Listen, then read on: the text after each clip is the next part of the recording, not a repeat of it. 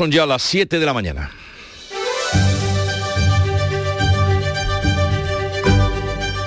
En Canal Sur Radio, La mañana de Andalucía con Jesús Vigorra. Buenos días queridos oyentes, es 7 de marzo martes y salvo sorpresa que pudiera llegar de última hora, en política nunca se sabe, PSOE y Unidas Podemos votarán enfrentados esta tarde la reforma de la ley del solo sí es sí. Hoy se cumplen cinco meses de la entrada en vigor de esta norma que ha provocado la rebaja de más de 700 condenas a condenados por agresiones sexuales y ha puesto en libertad a 74 delincuentes. La ministra de Justicia, Pilar Job, y Alejandra Jacinta de Podemos así se expresaban. He asumido una enorme responsabilidad de poner una solución encima de la mesa. Y esperamos no ver mañana esa foto de la vergüenza, esa votación de la vergüenza. Pues así están las cosas, mientras que el Consejo de Ministros aprueba ahí hoy la ley de paridad. 8M, el Consejo de Gobierno de la Junta hace también hoy su declaración institucional con motivo del Día de la Mujer y aprueba la, la integración del teléfono de información a la mujer en el servicio 112 y el tercer plan de igualdad de género en educación. Por otra parte, el Gobierno Central aprueba hoy ayudas para los ganaderos afectados por la viruela del ovino. En Andalucía, 13 explotaciones tuvieron que sacrificar casi 5.000 cabezas de ganado en las provincias de Granada y Almería. El ministro de Agricultura, Luis Planas, así lo anunciaba. Para llevar a cabo la reposición de los ejemplares que han tenido que ser eh, sacrificados en el vaciado sanitario y, en definitiva, la continuidad de la actividad ganadera. La Junta de Andalucía también dará ayudas para compensar los gastos extras de alimentación durante el encierro por la crisis de sanidad animal. Y absueltos han quedado los exdirigentes de la Alhambra implicados en el caso Audioguías.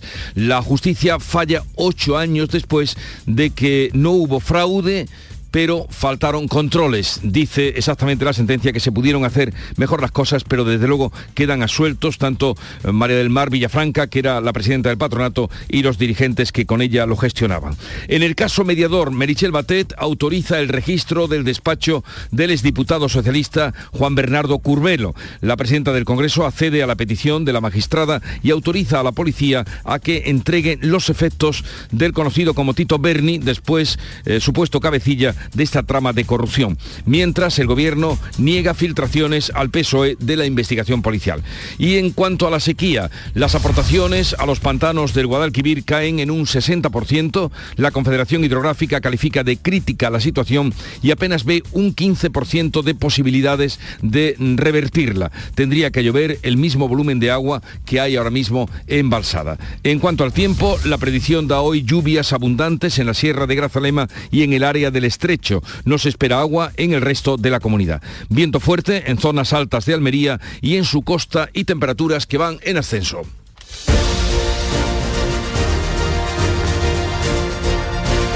Y así las cosas, vamos a conocer ahora cómo viene el día en cada una de las provincias andaluzas. En Cádiz, ¿salud votaron? Muy nublado, va a seguir lloviendo esta jornada, tenemos 15 grados, 17 de máxima. Sí, porque la única lluvia que nos dan es por la provincia de Cádiz. Sí, vamos, anoche ya llovió bastante, ¿eh? Eh, Lo celebramos. Campo de Gibraltar, Ana Torregrosa. Aquí está lloviendo también a esta hora, tenemos 15 grados, la máxima prevista 20. En Jerez, Pablo Cosano. Ahora mismo no llueve, lo ha hecho durante buena parte de la noche, 14 grados marca el termómetro, 18 de máxima prevista. ¿Cómo viene el día por Huelva, Sonia Vela? Con cielos cubiertos, a esta hora tenemos 9 grados en la capital, hoy alcanzaremos los 18. En Córdoba, Miguel Vallecillo. De momento con 12 y nublado, la máxima será de 20 y nuboso y agua poquita. En Sevilla, ¿qué tenemos? Araceli Limón. Pues de momento nada de frío, 13, 14 grados de temperatura y esperamos una máxima de 20. La previsión del tiempo habla de inestabilidad y algo de lluvia a media mañana. Algo de lluvia, algo de lluvia, media mañana. Por Málaga, ¿cómo viene el día, María Ibáñez? Bueno, pues ha llovido esta madrugada en buena parte de la provincia, ahora no llueve en la capital, tenemos 15 grados y vamos a alcanzar una máxima de 22. ¿Y por Jaén qué se espera, Alfonso Miranda? Pues nada, lo que ha llovido esta noche ha sido un par de litros de agua como mucho en varios puntos de la provincia. Ahora han subido las temperaturas, ya tenemos 12 grados. ¿Y con un par de litros de agua qué hacemos? Nada, absolutamente nada. Lo bueno es que a partir de ahora empieza el desembalse, digo, bueno, empieza eh, el deshielo por la nieve Sí. eh, que ha caído en las últimas semanas, con el ascenso de temperaturas empieza ya a convertirse en agua. Bueno, algo es algo. Algo es algo. En Granada, Susana Escudero. Pues algunas nubes y muy poquito agua también, poquísimo, poco más que aceras mojadas, pero a partir de ahora ya nos espera más agua. 11 grados de temperatura, así que nada de frío tampoco. Y la tierra de los vientos, Almería, María Jesús Recio, ¿qué tenemos Está hoy? soplando ya el viento, ha llovido, están las aceras también mojadas, chispea a ratos y vamos a tener temperaturas más altas, ahora 15 y la máxima 23. Ya ven ustedes que ponemos todo lo que podemos de nuestra parte en petición de lluvia, pero se nos resiste. Siete, cinco minutos de la mañana. Aquadeus, ahora más cerca de ti, procedente del manantial Sierra Nevada, un agua excepcional en sabor, de mineralización débil que nace en tu región. Aquadeus Sierra Nevada es ideal para hidratar a toda la familia y no olvides tirar tu botella al contenedor amarillo. Aquadeus, fuente de vida, ahora también en Andalucía. En Canal Sur Radio, la mañana de Andalucía con Jesús Vigorra. Noticias.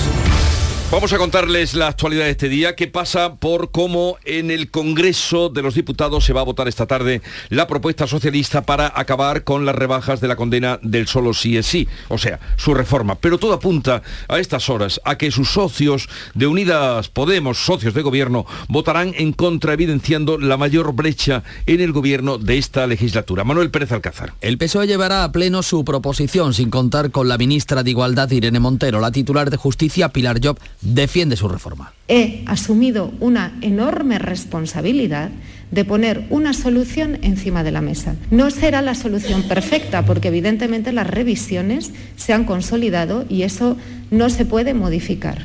Unidas Podemos llama al acuerdo, pero Alejandra Jacinto hace una dura advertencia a sus socios del PSOE. Queremos hacer esa última llamada a favor de los derechos de las mujeres y esperamos no ver mañana esa foto de la vergüenza, esa votación de la vergüenza.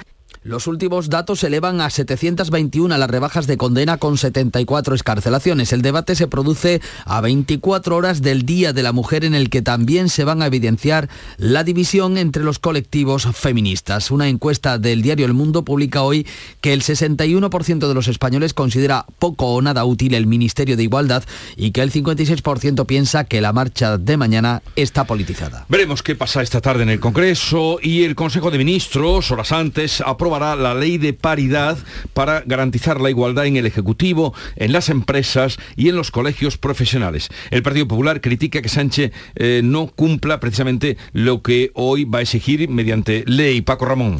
Pues Pedro Sánchez explica que el objetivo de su gobierno es crear una sociedad, dice, más igualitaria. Si las mujeres son la mitad de la sociedad, deben ser la mitad del poder político y también del poder económico.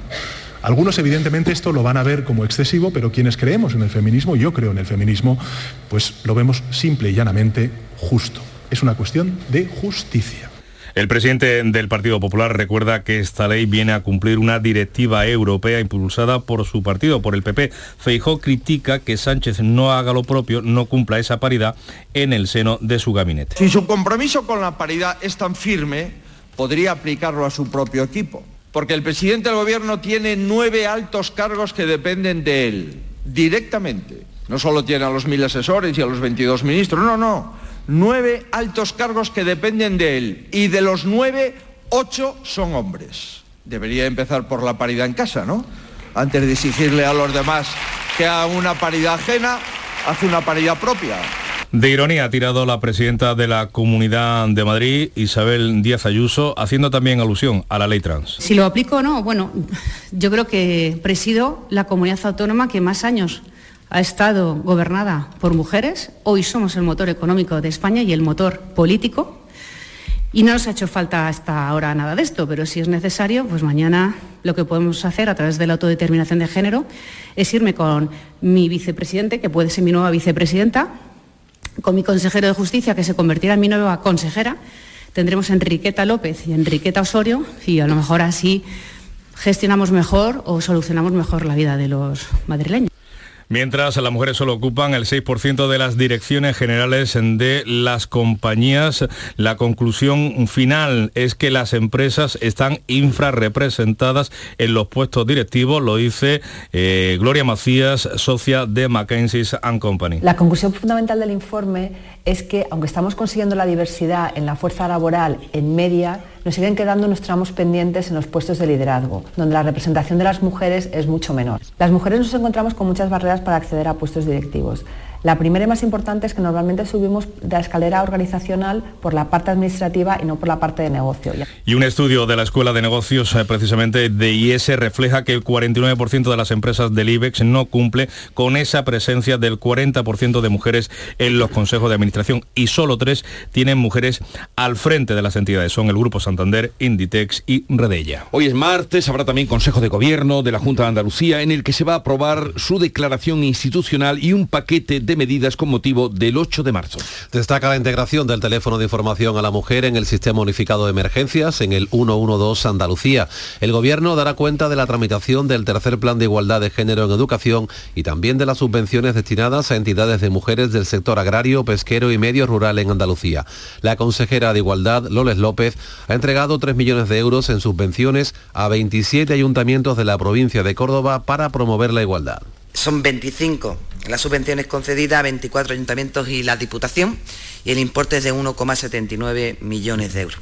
Y esto nos va a permitir ver cómo los ayuntamientos ponen en funcionamiento ludoteca, porque también indagan los proyectos y los he leído, ver cómo se dan, imparten cursos para la corresponsabilidad, para la conciliación, en libertad, María Salmerón, la mujer condenada a nueve meses de cárcel por desobedecer el régimen de visitas de su hija con el padre de esta, condenado a su vez a cárcel por malos tratos. Salmerón ingresó el pasado 9 de junio en prisión y poco después accedió al tercer grado penitenciario, lo que le permitía salir a trabajar y los fines de semana del centro de inserción social donde estaba internada. El pasado diciembre logró la libertad condicional por buena conducta y tras cumplir tres cuartas partes de la pena. Ahora sale a la calle con la condena cumplida. Queda atrás un largo camino de denuncias y contradenuncias con su exmarido, condenado a 21 meses por maltrato. Ella recibió varias condenas por incumplir el régimen de visitas a la hija menor, por lo que fue indultada hasta en tres ocasiones. Y ha sido suelta la exdirectora del Patronato de la Alhambra por el caso de las audioguías. La audiencia de Granada suelve a María del Mar Villafranca, la exsecretaria y el exjefe de contabilidad del Patronato de Nazarí y al administrador único de la empresa adjudicataria de ese servicio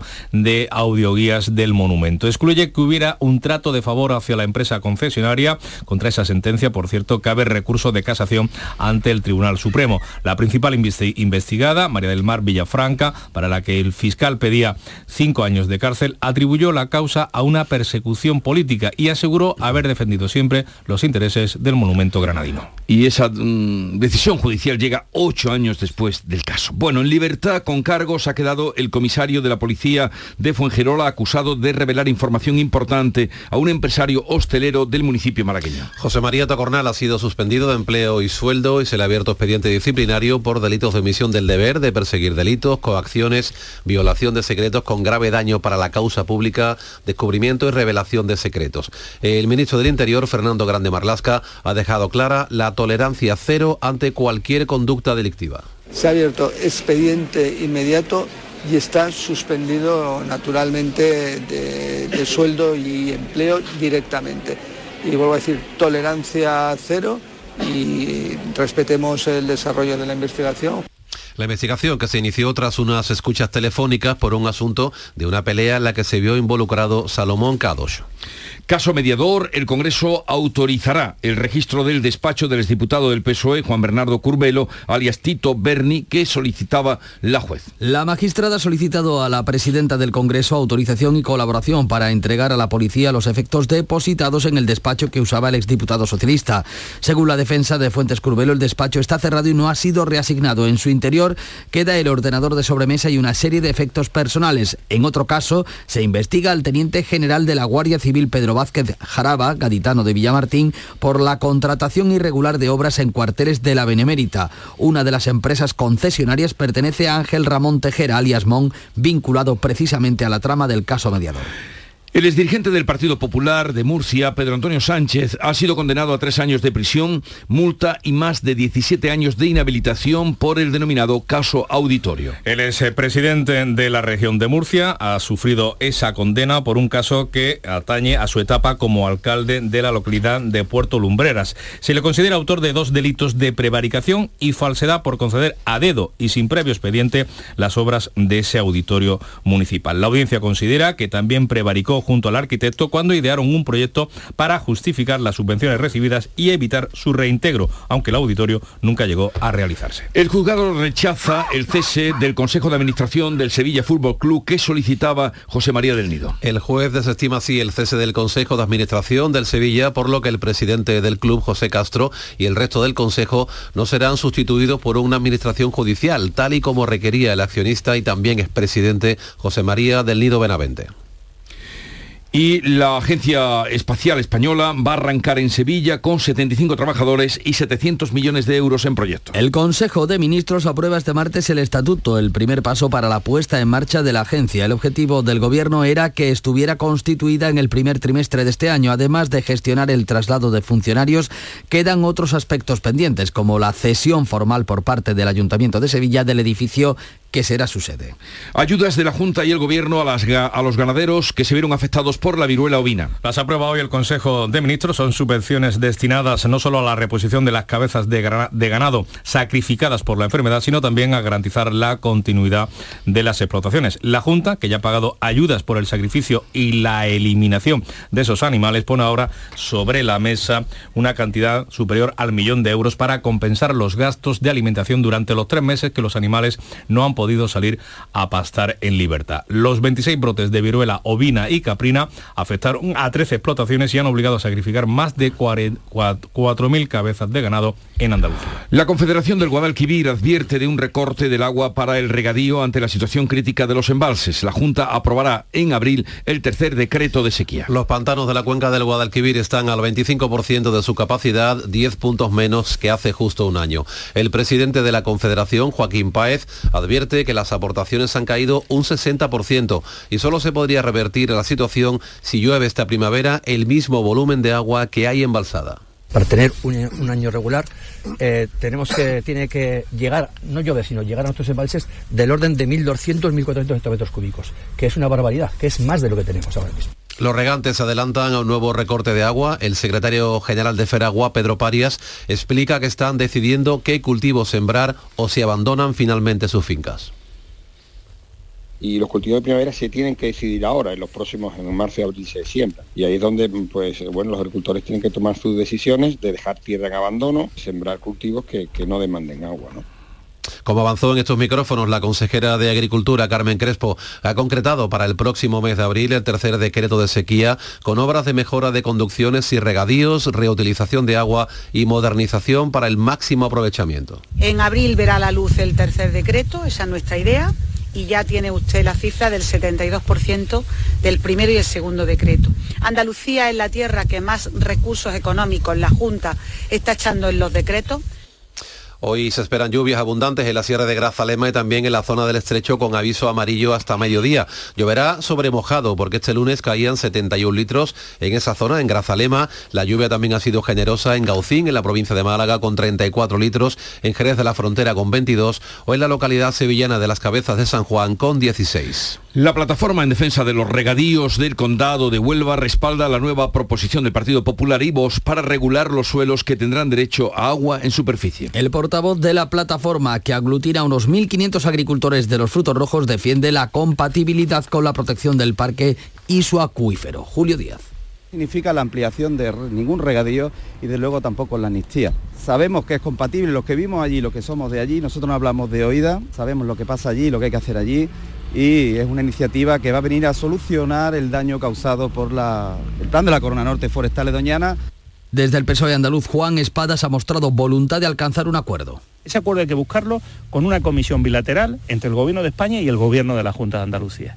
Y ahí va a estar el PSOE que no tenga ninguna duda en el territorio que nosotros vamos a estar en la búsqueda de soluciones a sus problemas, pero soluciones que sean desde el acuerdo, no desde el conflicto, porque el conflicto lo único que nos genera es una debilidad tremenda frente a la Unión Europea. En contra está la secretaria general de Podemos Andalucía, Martina Velarde, advierte de las sanciones que puedan llegar de Europa. Saben que no se puede hacer jurídicamente hablando, eh, que ya lo ha dicho Europa y lo ha dicho el, el Gobierno, y el problema que vamos a tener también es que además de que convertamos nuestra joya natural en un solar, además de eso vamos a pagar los andaluces y las andaluzas esas sanciones que ya ha anunciado el Gobierno y también eh, Europa. El gobierno reconoce un paro oculto de 443.000 trabajadores que no aparecen en las estadísticas aunque cobren la prestación. Supone un 15,6% más de los datos oficiales. Es el dato que ha trasladado ahora el Ministerio de Trabajo a cierre de 2022 en respuesta a una pregunta del Partido Popular. Se trata de trabajadores fijos discontinuos que están inactivos, o sea, que no trabajan pero que tampoco computan como parados en la estadística oficial. Según desvela el diario El Mundo, la mayoría, 268.000, son personas que además de no trabajar tampoco están cobrando la prestación por desempleo. Casi 175.000 son fijos discontinuos que ni trabajan ni percibían la prestación. La cifra, por tanto, de paro real se eleva a 3 millones, casi 300.000 desempleados. 7, 20 minutos de la mañana, enseguida vamos con la revista de prensa que ya tiene preparada Paco Reyero. La mañana de Andalucía. Cercanía. Las historias que pasan en nuestra tierra. Andalucía en profundidad. Actualidad. El cafelito de siempre. Así es la tarde de Canal Sur Radio con Mariló Maldonado. Tres horas para disfrutar de una radio emocionante. Andalucía, son las 3 de la tarde. La tarde de Canal Sur Radio con Mariló Maldonado. De lunes a viernes desde las 3 de la tarde. Más Andalucía. Más Canal Sur Radio. Vamos ya con lo más destacado de la prensa del día. Paco Reyero, buenos días. ¿Qué tal Jesús? Muy buenos días. Son las 7 y 21 minutos. Hay ruptura y división, hay enfrentamiento. La mayoría de cabeceras que destacan cómo encara el gobierno la celebración del Día Internacional de la Mujer. El país y ABC anotan que la izquierda llega rota al 8M por la reforma de la ley del solo si es sí. Nos recuerda el diario.es que hoy es la toma en consideración de la proposición de ley del PSOE para esa reforma, la reforma de esta ley de libertad sexual que está exponiendo muy crudamente la división no solo en el seno de la coalición, eh, PSOE Unidas Podemos, sino también entre la mayoría de la investidura en torno a la ley de libertad sexual, los socios del gobierno. El Congreso, que vota hoy la iniciativa socialista, con la oposición de Podemos y, digo, sus principales socios eh, de investidura. La razón dice que el gobierno se estrella contra el 8M. El mundo lleva a su portada un sondeo de Sigma 2 en el que la mayoría de los españoles impugna a Irene Montero y su 8M. El 56% de las personas encuestadas piensa que la manifestación está muy politizada. El español, Unidas Podemos, quiere que la ley de paridad imponga cuotas también en el Consejo General del Poder Judicial y en el Constitucional y hablando de repercusiones electorales, considera Ignacio Camacho en su columna de hoy para ABC, que es eh, precisamente en este agitado segmento del voto femenino donde está mm, buena parte de las posibilidades de supervivencia del sanchismo. Y la prensa nos ofrece información relevante sobre el funcionamiento de la seguridad social y también sobre la contabilidad del paro.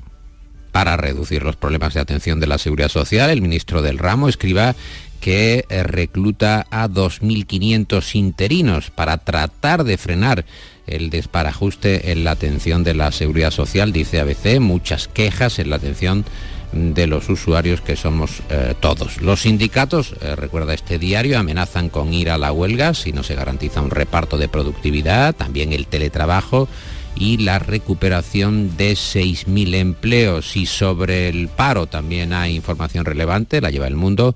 Nos cuenta este diario que el gobierno aflora un paro oculto de más de 443.000 trabajadores. El Ejecutivo reconoce en una respuesta parlamentaria un desempleo de un 15,6% superior al ofrecido en el cierre del año anterior de 2022. El gobierno aporta ahora finalmente la cifra de parados que no están reflejados en la estadística oficial. Sobre los efectos de salida de eh, ferrovial y cómo eso puede afectar a otras compañías, la vanguardia lo descarta. Dice que las grandes constructoras no van a seguir los pasos de Ferrovial. ¿Y qué otras informaciones resaltan las portadas de hoy, Paco? Encontramos en ABC que Otegui se jacta de la inminente vuelta al País Vasco de los últimos cinco presos etarra. El país, eh, Bruselas, que acepta revisar los ajustes fiscales tras cada cita electoral, se adaptarán las metas de déficit y de deuda en función del ciclo político, aunque haya ese marco general del 60% de deuda pública y el 3% de déficit. ¿Y las viñetas de hoy? ¿Alguna que te haya llamado la atención? Pues encuentro, por ejemplo, en ABC a Puebla, que dibuja al presidente Sánchez con un traje negro y una pajarita con la varita de mago entre los dientes y nervioso porque mete la mano en la chistera y ya no encuentra nada. Y en el mundo, digo y Pachi eh, ven a un par de espectadores que se acercan a un cine donde proyectan el normal y el normal. Y se ve un enorme cartel de Stan Laurel y Oliver Hardy. Y el espectador dice, están revisando hasta las películas del gordo y el flaco. Cuéntanos las principales eh, portadas o titulares de la prensa andaluza de hoy. Diario de Sevilla, la capital no tiene suelo para cubrir la demanda de 35.000 nuevas viviendas. ABC de Sevilla, la tuneladora de la S40 a la chatarra por 1,8 millones. Diario de Almería, España, que intenta otra vez que Estados Unidos limpie el plutonio de Palomares. Diario de Cádiz, la cúpula provincial de Vox, que dimite a solo tres meses de las elecciones. Viva Jaén, Universidad y Defensa firman el protocolo CTDEX, un generador de valor para Jaén. El Gran, en Granada, en Granada hoy, absuelta la antigua cúpula de la Alhambra por el caso Audioguías. Huelva Información el precio de la vivienda que avanza pero por detrás del resto y en Málaga hoy foto de portada para el alcalde y la familiar de El Schlinder de la Guerra Civil, medalla de Málaga para Porfirio Esmerdou que refugió a cientos de personas en su chalet. Y es el momento ya de saludar a Nuria Gaciño. Buenos días. Hola, ¿qué tal? Muy buenos días. Que viene con la información deportiva. Sigue todo igual, la vida sigue igual en el Sevilla. Tras la vista del pasado viernes y la solicitud de medidas cautelares por parte del expresidente del Nido, el juez finalmente las ha denegado, por lo que el club no será intervenido judicialmente. Así que el Sevilla mantendrá su actual directiva, que sigue sin tener clara la continuidad de San Paoli al frente del equipo. De hecho, se la juega el próximo jueves ante el Fenerbahce turco en la ida de los octavos de final de la Liga Europa, partido declarado además de alto riesgo. También el jueves disputa Liga Europa el Betis, que visita al Manchester United, seguramente con canales que ya se entrena con el grupo. El que también se ha unido al grupo es Fali en el Cádiz, tras el susto que dio el viernes ante la Real Sociedad. Y en el Almería vamos a ver si se recuperan Gonzalo Melero y Fernando Martínez. Comienza esta noche la vuelta de los octavos de la Champions, donde el Benfica defiende Lisboa ante el Brujas el 2 a 0 de la ida. El Chelsea, por su parte, tratará de remontar el 1 a 0 que encajó en Dortmund ante el Borussia.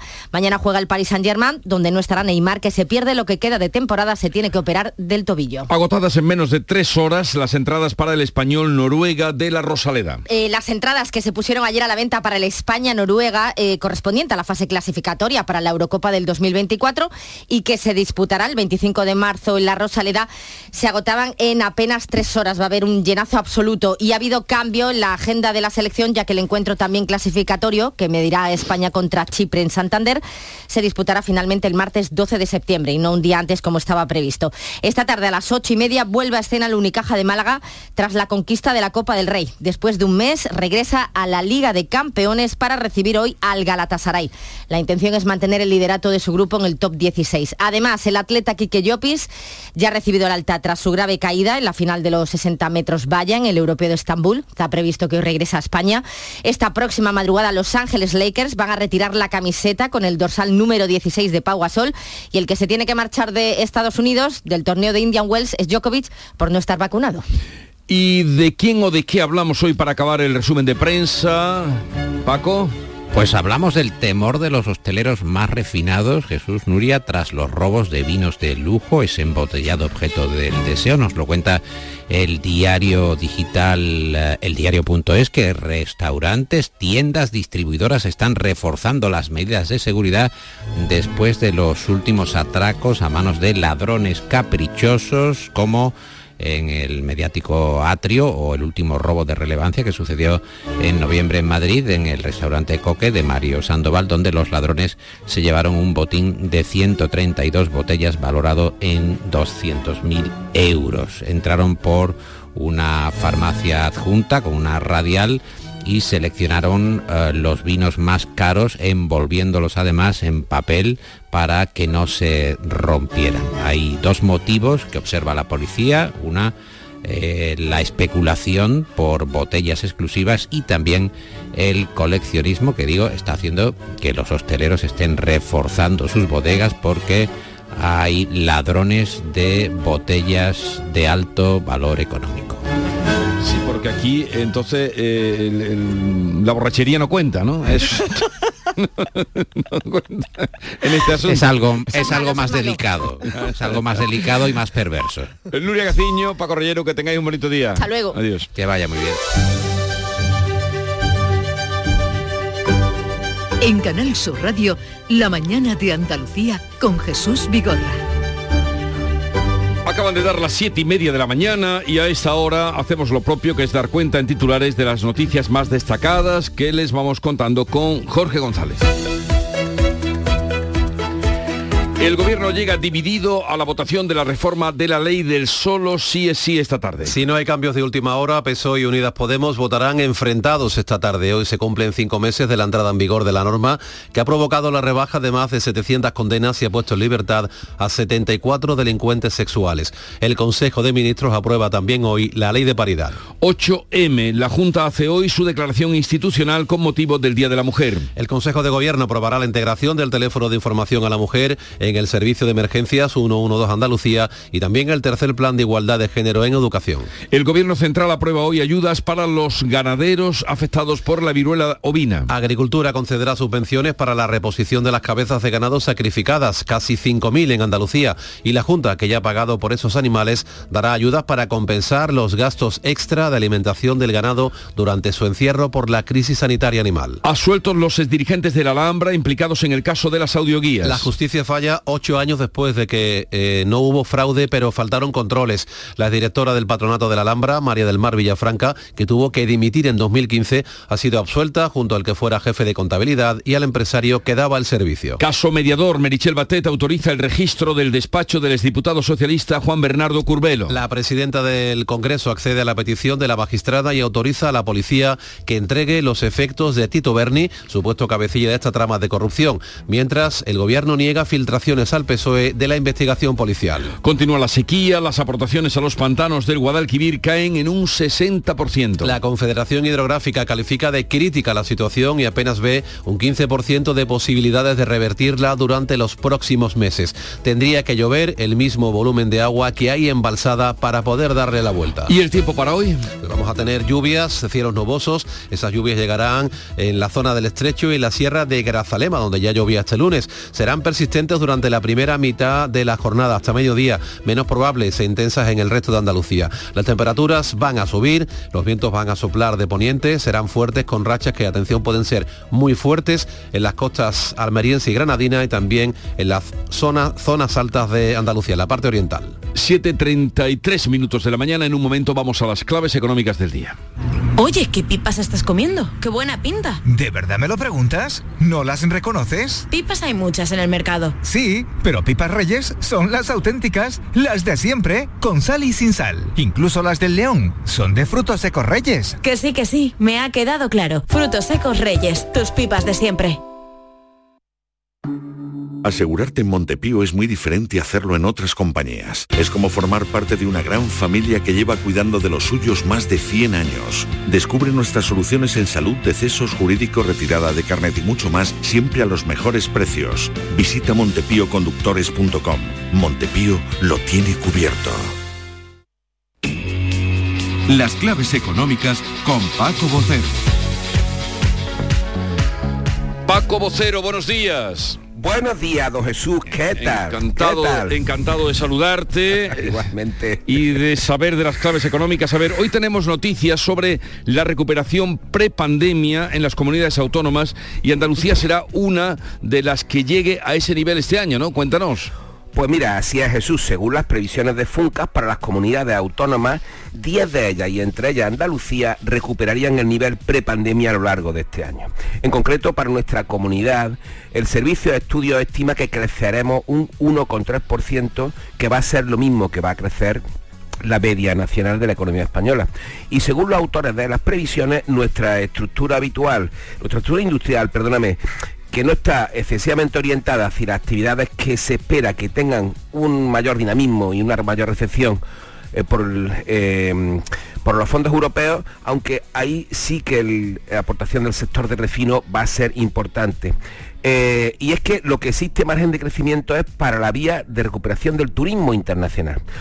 Los servicios a empresas, otro sector que se prevé que reciba el impulso de los fondos europeos, no va a realizar tampoco una aportación especialmente elevada al crecimiento de la economía andaluza debido a su menor presencia.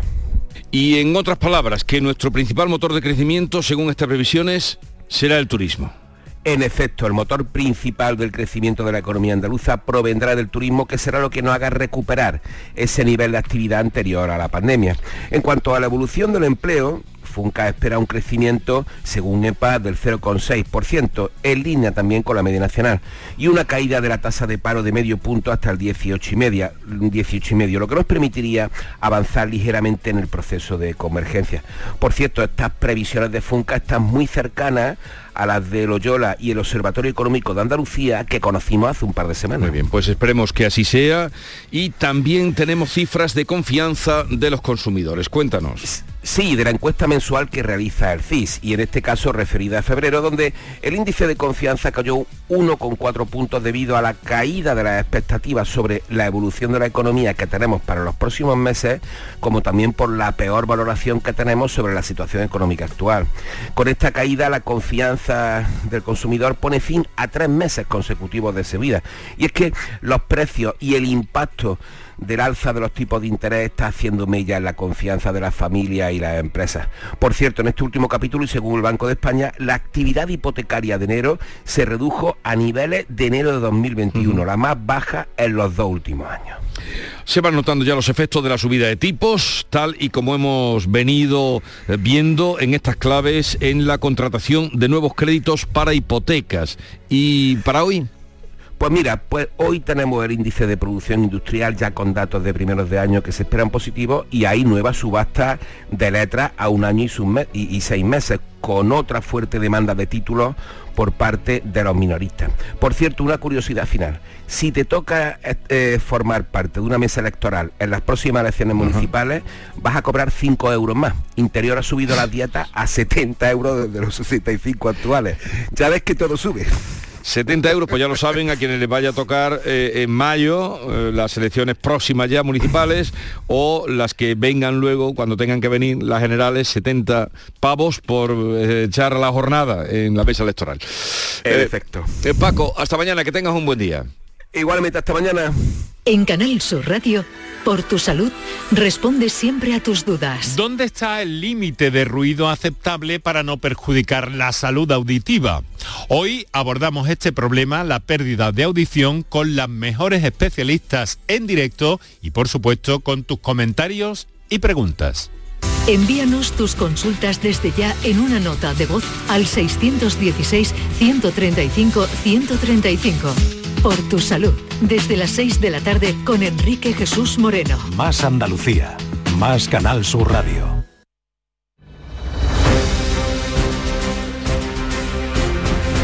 Vamos ahora con otras noticias que completan el panorama informativo de este 7 de marzo. Una avería en el tren ha provocado este lunes un retraso de 5 horas en la llegada del tren de Madrid a Almería. ¿Qué ha pasado, María Jesús Recio? Una odisea de casi 12 horas. El tren salió de Madrid a las 7 y 25 de la mañana. Dos horas después, avería por arrojar a la vía objetos indebidos, dice Renfe. El tren queda inservible por daños en la infraestructura que han afectado a uno de los depósitos y hay parada en Valdemoro. Desde allí, traslado de los viajeros, unos 100 a la estación de Aranjuez y espera de varias horas hasta que llega otra locomotora para continuar el viaje. Llegada prevista a Almería a las 2 de la tarde, llegada real a las 7 y 15, cinco horas después. A los viajeros les dieron una bolsa de viaje con comida y bebida. En Algeciras, donde desde el viernes no ha habido retrasos, la Asociación de Transitarios que se concentra hoy en el puerto para exigir soluciones ante los retrasos en los servicios de sanidad exterior. Cuéntanos, Ana Torregrosa. Es una concentración que esta asociación va a llevar a cabo ante las puertas de las instalaciones del PIF, el puesto de inspección fronteriza. Y es que desde ATE y Oltra, que es esta asociación de transitarios, denuncian que el servicio está colapsado con retrasos de hasta una semana para que se puedan llevar a cabo las preceptivas inspecciones de mercancías. Eso está provocando, aseguran que ya se estén desviando tráficos a otros puertos, de ahí que vayan a llevar a cabo esta concentración para exigir una solución. Piden, en primer lugar, mayor dotación de personal para este servicio, también que se digitalice y que se agilicen los protocolos. Desde el viernes, como decía, no ha habido retrasos, ¿no? Hasta ahora con los dedos cruzados, Jesús. Vale, vale, vale, seguimos, tú ya me vas contando. Eh, Málaga comienza a operar la línea regular de mercancías entre Tánger y la capital malagueña, María Ibáñez. Pues el barco que opera Tánger con Málaga tiene capacidad para albergar 105 contenedores y trabajará los siete días de la semana. Transportará sobre todo remolques y camiones con productos fundamentalmente hortofrutícolas, textiles y componentes para la fabricación de vehículos. Joaquín Peremuño es el administrador de la Marítima Peregar. En una segunda fase está previsto que conectemos a través de ferrocarril con las principales plazas logísticas españolas, como son Madrid, Zaragoza Plaza, y también con las principales europeas. La ruta con ocho horas de navegación se perfila como alternativa y complemento al congestionado puerto de Algeciras. El Grupo Socialista en el Ayuntamiento de Sevilla propone que el aeropuerto de San Pablo cambie de nombre y pase a denominarse Aeropuerto Internacional Diego Velázquez, Araceli Limón. Pues la iniciativa será debatida en el próximo Pleno Municipal. Según el alcalde Antonio Muñoz, la moción se hace eco de una propuesta que promueven al menos 40 colectivos sociales de la ciudad, como es el caso de la Asociación de Empresas Turísticas de Sevilla. Me parece importantísimo que el, que el Pleno se pronuncie para, en función del mismo, elevar la propuesta a ENA para ver si, si es viable o no. El candidato popular a la alcaldía de Sevilla, José Luis Sanz, cree que no es un debate abierto en la ciudad, pero le suena bien el nombre y el grupo municipal de Vox se ha mostrado a favor. O sea, que en teoría por eh, la constitución del ayuntamiento podría salir adelante. Saldría adelante, Saldría sí. adelante. Eh, Huelva tendrá ocho plantas fotovoltaicas más. El ayuntamiento de la capital ha dado vía libre a la empresa Alter Enersum para el desarrollo de este proyecto. Sonia Vela. La compañía ya tiene la licencia municipal de obras para estas ocho plantas que se prevé estén terminadas el próximo año. El alcalde Gabriel Cruz destaca la importante inversión que conlleva esta iniciativa para la generación de energía renovable.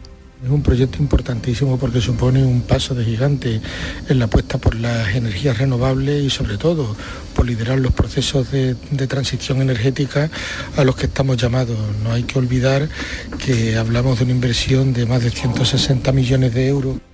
Las obras necesitarán de unos 500 trabajadores y una vez estén ya en explotación, las plantas fotovoltaicas supondrán la creación de una veintena de empleos. La situación de sequía es tan crítica en el norte de la provincia de Córdoba que la Asociación de Ganado Frisón ha propuesto la creación de una mesa del agua en los Pedroches formada por todas las administraciones públicas para trabajar en soluciones y garantías de futuro, ¿no? De que puedan beber agua los animales. Miguel Vallecillo. Así es, la principal propuesta es que más allá de la primera conexión de urgencia entre los pantanos de la Colada y Sierra Bollera, que empieza, por cierto, a operar el día 14 de marzo, se trabaje en la interconexión entre esos dos embalses y el de Puente Nuevo, así como en depurar las aguas. Mientras tanto, los regantes tratan de adaptarse a la situación, pero las perspectivas son desoladoras porque se espera muy poca dotación de agua. Tres años de cárcel es lo que pide la Fiscalía para los tres detenidos en la operación Fauno. Es una intervención contra el expolio de yacimientos arqueológicos llevada a cabo por la Policía Nacional en el año 2019. Alfonso Miranda. Son tres personas que simulaban realizar labores en el campo cuando en realidad lo que hacían eran buscar y llevarse cerámica, moneda, ornamentos de distintos yacimientos conocidos en el entorno de la localidad de Andújar. Hasta 800 piezas encontró la policía escondida en dos domicilios de la Higuera y otro de Andújar. Su intención no era otra que venderlos a dos tiendas de antigüedades de Madrid.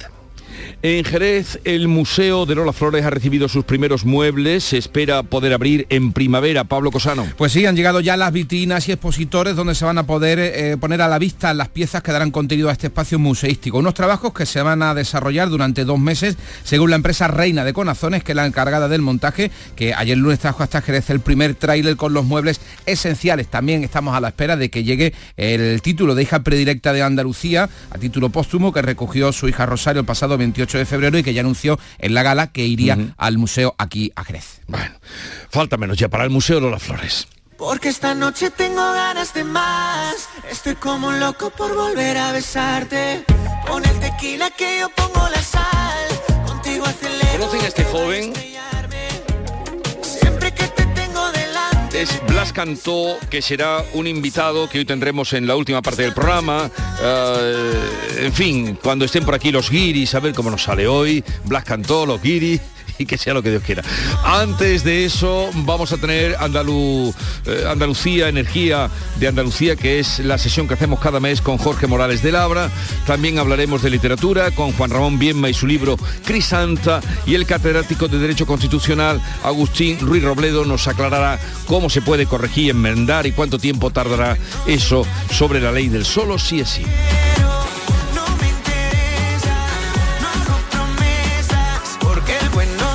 Llegamos así a las 7.45 minutos de la mañana, 8 menos cuarto, tiempo para la información local. Atentos. En la mañana de Andalucía de Canal Sur Radio, las noticias de Sevilla. Con Araceli Limón. Saludos, muy buenos días. El Consejo de Ministros aprueba hoy los estatutos de la Agencia Espacial Española, que tendrá sede en el edificio CREA, en el barrio de San Jerónimo. A esta hora de la mañana, en Sevilla tenemos 13 grados, esperamos una máxima de 21 y la previsión del tiempo habla de lluvias. En estos momentos hay 5 kilómetros de retenciones en la entrada a Sevilla por la autovía de Huelva, 2 kilómetros en el Centenario sentido Cádiz y 3 sentido Huelva. Hay tráfico intenso en la Ronda Urbana Norte y en las autovías de Coria, de Utrera y de Mairena, así como en todos los accesos a la capital. Sol Renovables, tu empresa de energía solar. Más de 20 años de experiencia en diseño, instalación y mantenimiento de placas solares y energías alternativas. Enchúfate al sol. ¿A qué estás esperando? Contacte con Sol Renovables para presupuesto de tu vivienda o empresa. www.solrenovables.com o 955 35 53 49. Una vez más, vuelve al Centro Comercial Los Alcores la mejor exposición de Semana Santa de Sevilla. Ven a visitarla y descubre sus espectaculares detalles que te sorprenderán y te adentrarán en el maravilloso mundo cofrade. En la planta baja del Centro Comercial Los Alcores. Consulta los horarios en ccalcores.com. A92 salida a 7 Alcalá de Guadaira, Sevilla. Centro Comercial Los Alcores. Mucho donde disfrutar. Las noticias de Sevilla.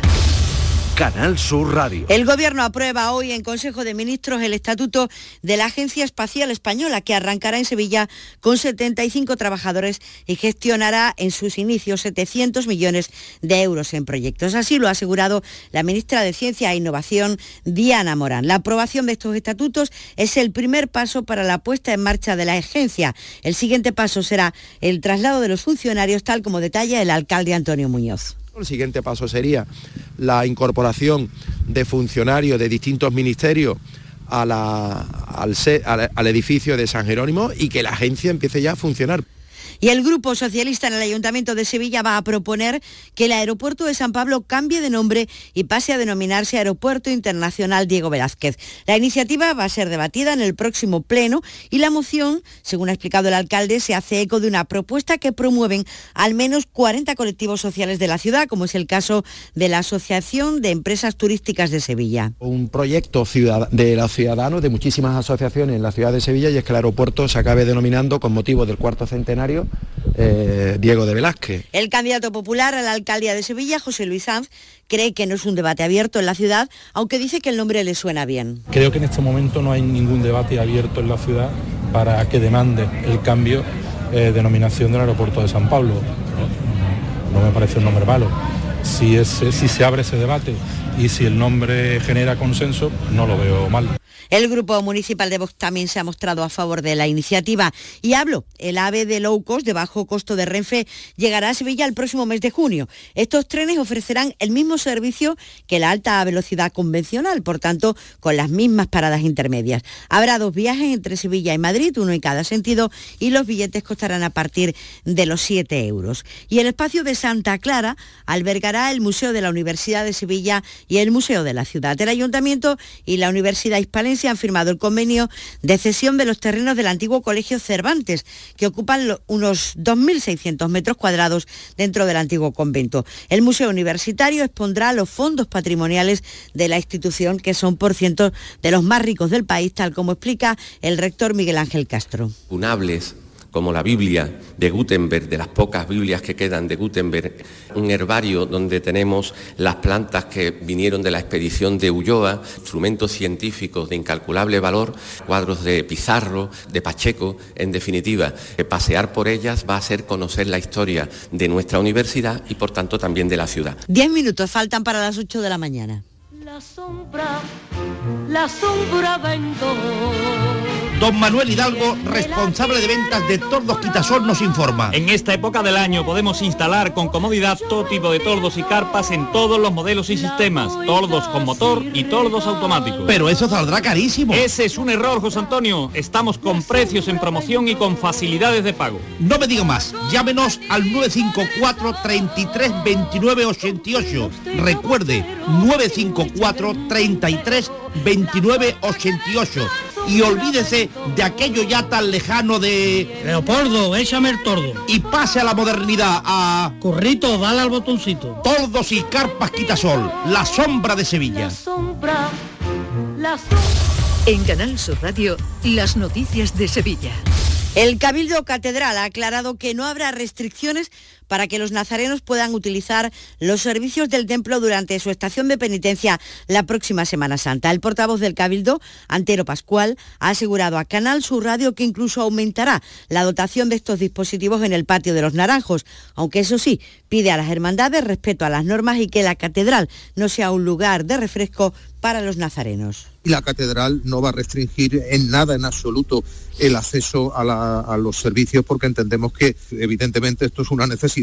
Eh, lo que sí se quiere, evidentemente, sobre todo es que no se descompongan los tramos de las cofradías. Mientras tanto llegan las críticas desde la oposición al gobierno municipal por el cierre de los bares durante la madrugada para evitar los botellones.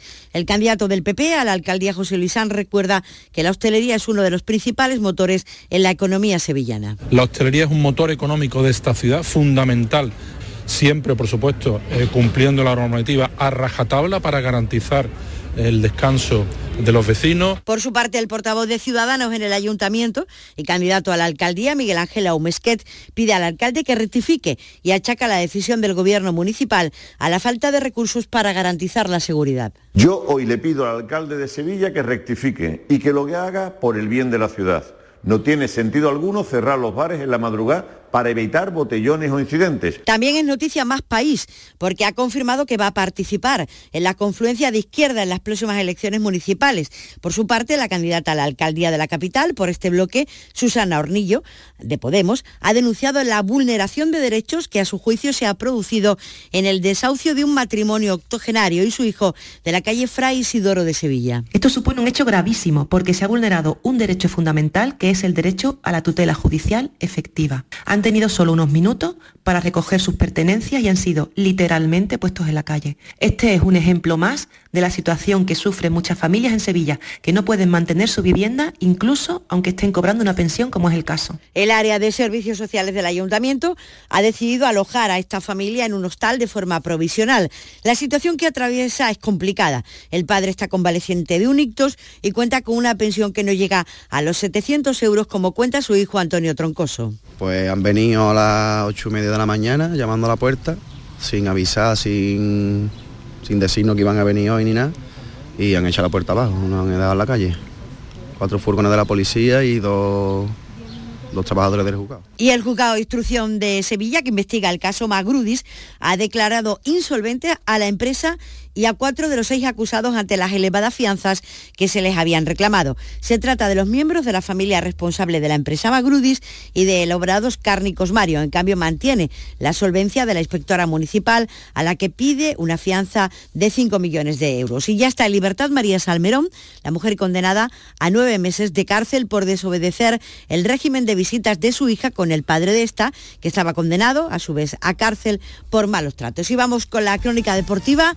A esta hora de la mañana, Antonio Camaño, buenos días. Hola, ¿qué tal? Buenos días. Mazazo en los juzgados para José María del Nido Benavente, porque el juzgado número 2 de lo mercantil de Sevilla ha dictado auto en contra de los intereses de la demanda del que fuera presidente del Sevilla que pedía medidas cautelares y el cese del Consejo de Administración del conjunto hispalense. Por tanto, el cambio de la dirección del club deberá esperar, si es que prospera, hasta que se conozca la sentencia en la audiencia provincial. Y el Betis, en su vuelta a los entrenamientos después del empate ante el Real Madrid, ha recibido una grata noticia porque Sergio Canales se ha entrenado con el grupo y todo hace indicar que de momento viajaría a Manchester. Otra cosa es que pueda disponer de los minutos importantes ante un partido que se presenta de lo más interesante en la Europa League. Y terminamos con un hallazgo importante. En la localidad sevillana de Valencina se ha eh, localizado el mayor asentamiento humano del calcolítico de toda Europa Occidental.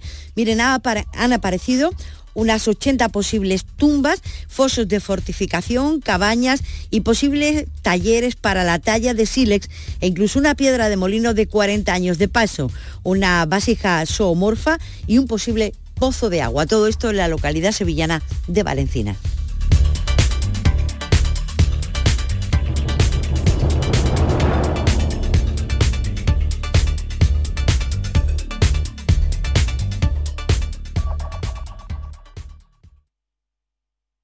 Escuchas La mañana de Andalucía con Jesús Vigorra, Canal Sur Radio.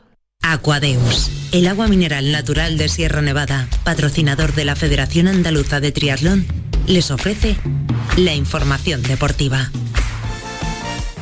8 menos 5 de la mañana, Nuria Gaciño, buenos días. Hola, ¿qué tal? Muy buenos días. A la situación complicada deportiva se le suma la complicación judicial para el Sevilla, que no obstante no tendrá administración concursal. De momento sigue todo igual en el Sevilla. De momento no habrá cambios en la actual directiva, así que este primer pulso se lo lleva José Castro. El juzgado número 2 de lo mercantil de Sevilla ha denegado las medidas cautelares que había solicitado el expresidente del Nido, con lo que el Club de Nervión no será intervenido judicialmente, así que el Sevilla mantendrá su actual Consejo de Administración, que ahora podrá pensar única y exclusivamente, al menos por un tiempo, en el aspecto deportivo, o lo que es lo mismo, en la continuidad de San Paoli al frente del equipo. De hecho, se la juega el próximo jueves ante el Fenerbahce turco en la ida de los octavos de final de la Liga Europa, partido que se juega en el Sánchez Pijuán y que ha sido declarado de alto riesgo. También el jueves disputa Liga Europa el Betis, que visita al Manchester United seguramente con Sergio Canales, que ya se entrena con el grupo y que formará parte de la expedición que mañana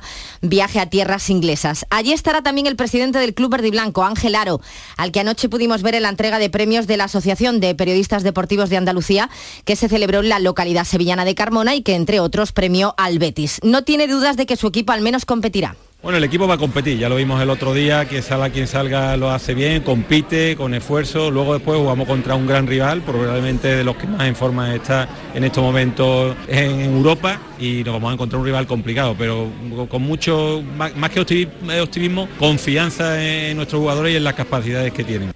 Y si el Sevilla, como decíamos, anda metido en líos judiciales, lo mismo le sucede al Cádiz, cuyo presidente Manuel Vizcaíno ha insistido en la jugada de Cádiz que irá hasta el final para que se haga justicia con lo sucedido en el partido ante el Elche. No, si se quiere demostrar que es negligencia, pues posiblemente se pida para que después, pero eso sería en el caso de que se llegara a, que no se hubiera reparar daño y hubiera que pedir daños y perjuicios, que el responsable, por cierto, es el Estado. Y lo que ha sucedido con las entradas para la España-Noruega del 25 de marzo en la Rosaleda es que se han agotado en un santiamén. Primero las que se pusieron a la venta para los socios del Málaga y ayer las que se pusieron a la venta para el público en general. En apenas tres horas se colgó el billete de no hay entradas con gran enfado por parte de los que estuvieron toda la mañana intentando conseguir alguna. Ese partido clasificatorio para la Eurocopa del 2024 será el debut de, de la Fuente al frente del banquillo de la selección. Ya saben que ha prescindido de Sergio Ramos una decisión que ha molestado al defensa andaluz.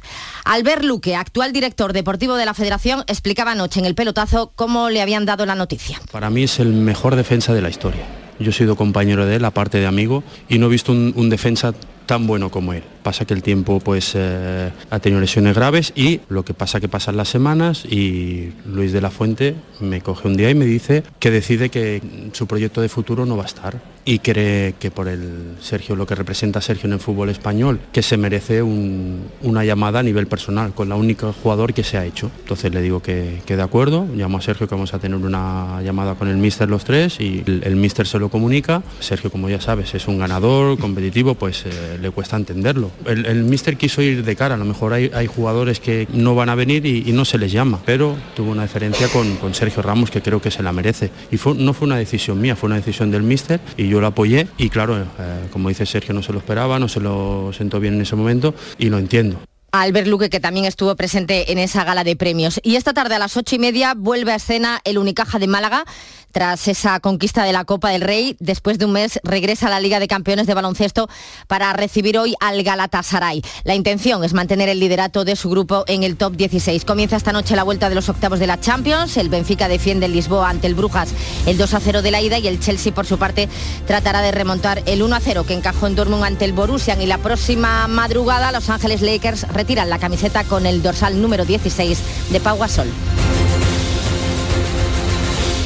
Aquadeus, ahora más cerca de ti, procedente del manantial Sierra Nevada, un agua excepcional en sabor, de mineralización débil que nace en tu región. Aquadeus Sierra Nevada es ideal para hidratar a toda la familia y no olvides tirar tu botella al contenedor amarillo. Aquadeus, fuente de vida, ahora también en Andalucía. Canal Sur Radio, la radio de Andalucía.